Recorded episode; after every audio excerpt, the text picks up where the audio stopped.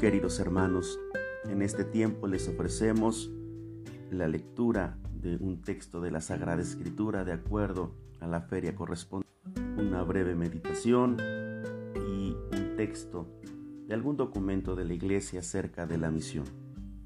Tomamos el texto de la Biblia de la primera lectura, tomada de la carta del apóstol San Pablo a los romanos. Hermanos, Bien sé yo que nadie, nada bueno hay en mí, es decir, en mi naturaleza humana deteriorada por el pecado. En efecto, yo puedo querer hacer el bien, pero no puedo realizarlo, puesto que no hago el bien que quiero, sino el mal que no quiero. Y si hago lo que no quiero, ya no soy yo quien lo hace, sino el pecado que habita en mí. Descubro pues en mí esta realidad. Cuando quiero hacer el bien, me encuentro con el mal. Y aunque en lo más íntimo de mi ser me agrada la ley de Dios, percibo en mi cuerpo una tendencia contraria a mi razón, que me esclaviza la ley del pecado que está en mi cuerpo. Pobre de mí, ¿quién me librará de este cuerpo esclavo de la muerte? La gracia de Dios por medio de Jesucristo, nuestro Señor. Palabra de Dios. Te alabamos, Señor.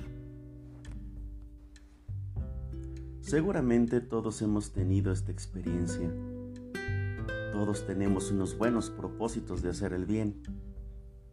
Pero de repente hay ocasiones que terminamos haciendo algo mal sea porque terminamos enojados, porque nos gana algún otro tipo de sentimiento, a lo mejor experimentamos la envidia, a lo mejor nos sentimos incomprendidos. Y esto se refiere el apóstol. Hay en nuestra naturaleza una tendencia y una tendencia a no hacer el bien. Antiguamente se le llamaba que era la concupiscencia de suerte que esta tendencia, en donde nuestra naturaleza está dañada por el pecado, nos mueve a hacer el mal que no queremos y evitar el bien que sí queremos. Sin embargo, el mismo apóstol nos quiere recordar que algo nos puede librar de esta realidad a la que vamos a estar sometidos toda la vida.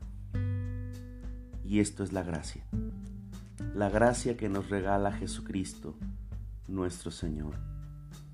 Y cuando hablamos de la gracia, no solamente hablamos de una realidad espiritual, hablamos del encuentro con una persona, como dice el Papa Benedicto XVI, que cambia de manera radical la manera, la forma como vemos la vida. En definitiva, esta es la misión.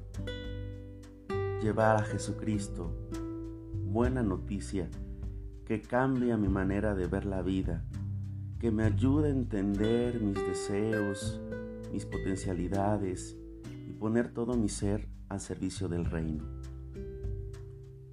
Hoy en este tiempo de misión será bueno pensar que si el Señor ya ha tocado mi corazón y he tenido un encuentro profundo con Él, a pesar de mis fragilidades, a pesar de que a veces sigo teniendo retrocesos. El Señor me ha invitado a no fijarme en ellos, sino a mirar hacia adelante, a llevarlo a Él, buena noticia para el mundo. Vamos a escuchar ahora de la exhortación apostólica sinodal Christus vivit, vive Cristo, esperanza nuestra, el Papa Francisco dedica a los jóvenes y a todo el pueblo de Dios. Los números 175 al 178. Misioneros valientes. 175. Enamorados de Cristo, los jóvenes están llamados a dar testimonio del Evangelio en todas partes, con su propia vida.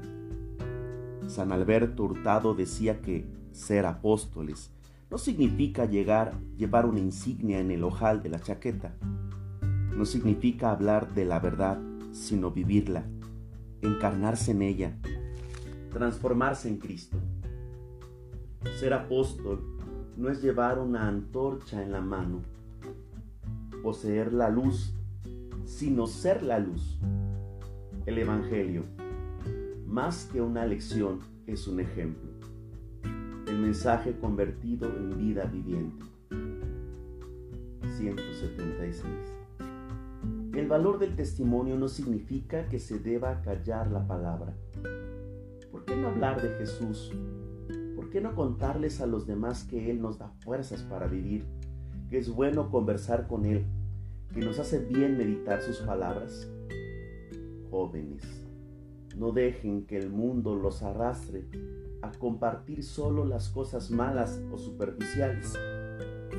Ustedes sean capaces de ir contracorriente y sepan compartir a Jesús. Comuniquen la fe que Él les regaló. Ojalá puedan sentir en el corazón el mismo impulso irresistible que movía a San Pablo cuando decía, ay de mí si no anuncio el Evangelio. Número 177. ¿A dónde nos envía Jesús? No hay fronteras, no hay límites, nos envía a todos. El Evangelio no es para algunos, sino para todos. No es solo para los que nos parecen más cercanos, más receptivos, más acogedores. Es para todos. No tengan miedo de ir a cualquier ambiente, hasta las periferias existenciales, también a quien parece más lejano, más indiferente. El Señor busca a todos, quiere que todos sientan el calor de su misericordia y su amor. Y nos invita a ir sin miedo con el anuncio misionero, allí donde nos encontremos y con quien estemos, en el barrio, en el estudio, en el deporte, en el voluntariado o en el trabajo. Siempre es bueno y oportuno compartir la alegría del Evangelio. Así es como el Señor se va acercando a todos, ustedes jóvenes, los momentos para derramar su luz y esperanza, porque quiere contar con su valentía, frescura y entusiasmo. 178. No sea fácil y cómoda.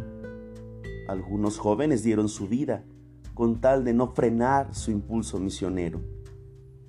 Los obispos de Corea expresaron, esperamos que podamos ser grano de trigo e instrumento para la salvación de la humanidad siguiendo el ejemplo de los mártires. Aunque nuestra fe es tan pequeña como una semilla de mostaza, Dios dará crecimiento y utilizará como instrumento para la obra de la salvación. Amigos, no esperen a mañana para colaborar en la transformación del mundo con, con energía, su audacia y su creatividad.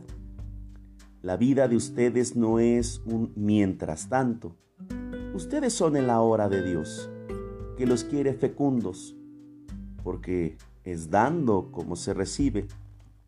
Y la mejor manera de preparar un buen futuro es vivir bien el presente con entrega y generosidad.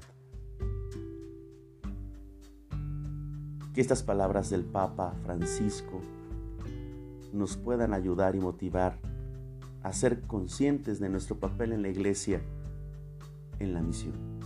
Excelente jornada para todos.